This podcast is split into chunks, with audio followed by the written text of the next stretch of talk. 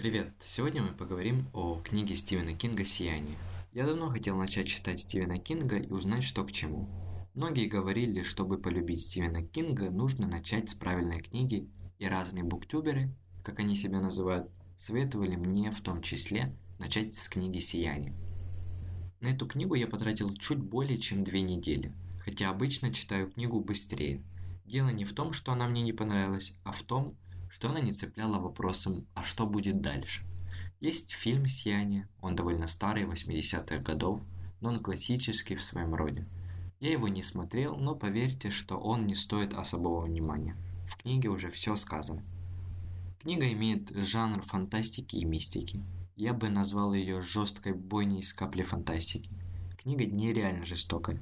Читать ее тебе я не советую, если ты не любишь подробное описание нанесения телесных травм, которые несовместимы с жизнью. В начале книги вроде все нормально, Стивен Кинг в своем стиле. Он умеет преподнести резкие перемены под соусом, словно ничего необычного не произошло. Книгу я читал и слушал в аудиоформате. Если хочешь послушать качественную озвучку и скачать на телефон, пиши в комментарии, я обязательно скину. Сейчас я поведаю тебе краткое содержание книги, его хватит, чтобы понять, о чем она. Если ты хочешь прочитать ее сам, то перемотай, чтобы я тебе не спойлер. Снизу таймфрейм.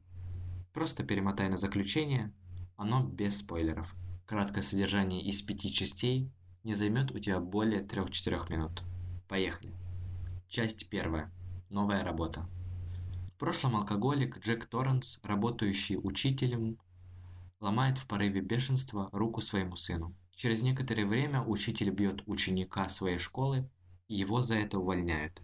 В семье Джека тоже происходят перемены. Их брак с Венди почти распался, у пятилетнего сына выявили способности телепатии и ясновидения. Денег не хватает и все находится на грани. Друг Джека Элберт Шокли решает ему помочь и помогает с работой. Когда-то они вместе бросили пить. Джек получает место в котельной отеля Оверлук. Его семья должна провести 6 месяцев в полной изоляции в отеле, но он пользуется плохой славой.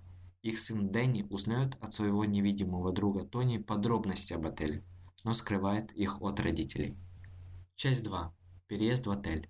Прибыв в Оверлук, семья Торренсов провожает всех постояльцев и работников отеля. В этот день все разъедутся, и они останутся одни в отеле. Они знакомятся с поваром, который тоже обладает телепатией. Он замечает яркое сияние вокруг малыша и понимает, что он тоже обладает способностями телепатии. Он дает наставление маленькому Дэнни и просит его позвать телепатически, если вдруг что-то случится. Обходя Верлук, Дэнни видит кровь на стенах, и его пугает то, что им придется пробыть здесь одним очень долгое время. Последними из отеля уезжают Уилман и Уотсон, и семья остается одна. Один на один они остаются со странностями в отеле и стихией за окном. Часть 3. Тайна отеля Оверлук. Венди с Дэнни едут в город за подарками к Рождеству, ведь когда выпадет снег, то выехать в город не получится. Пока жена и ребенок выбирают подарки, Джек ремонтирует крышу и обнаруживает осинное гнездо. По приезду в отель Дэнни получает в подарок то самое гнездо, очищенное от ос. Вечером, когда Венди с Джеком занимаются своими делами, их сын идет в ванну. Мать замечает долгое отсутствие сына, и они взламывают двери. Сын ведет себя очень странно. Джек встряхивает его, и тот пробуждается будто от транса. Мальчик расспрашивает об игре Рокки, но родители о ней ничего не знают. Той же ночью Дэнни снится странный сон, что он бежит по коридору, а за ним бежит человек с молотом для игры в Рокки. Просыпается он от укусов десятки ос. Утром мальчика отвозят к врачу, где говорят, что с ним все в порядке. Джек находит альбом с историей отеля и узнает, что с ним не так. Он ругается со своим другом из-за этого. Дэнни нарушает обещание и заходит в комнату 217, где видит труп молодой женщины. Часть четвертая. Заснеженный отель. Выпадает снег и перекрывает связь с городом семье Торренсон. У Джека начинаются галлюцинации, и голос в его голове говорит убить сына. Дэнни все чаще начинает видеть страшные картинки и рассказывает обо всем родителям. Венди просит мужа увезти отсюда сына. Сначала он соглашается, но потом почему-то выкидывает цепь от снегохода в снег. Голос в голове становится все отчетливей, и настраивает на убийство Дэнни. Венди понимает, что происходит что-то плохое с ее мужем, и он сходит с ума. В отеле сам собой включается лифт, но Джек делает вид, что все хорошо.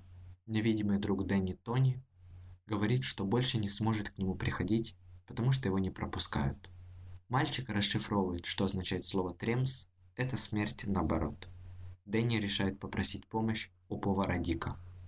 Часть 5. Джек во власти Верлука. Дик Холлором получает послание от мальчика и поспешает на помощь. Совсем обезумевший Джек собирается убить жену и сына, отель им завладел окончательно. Нему приходит призрак бывшего управляющего, который убил свою семью и себя. Джек напивается и отправляется на поиски жены и ребенка. Внизу он встречает жену и сильно ее ранит молотом для Рокки, а Венди ударяет его ножом. Дик с трудом добирается до отеля, хотя он предупреждает его не вмешиваться. В отеле Джек избивает повара и отправляется на поиски сына.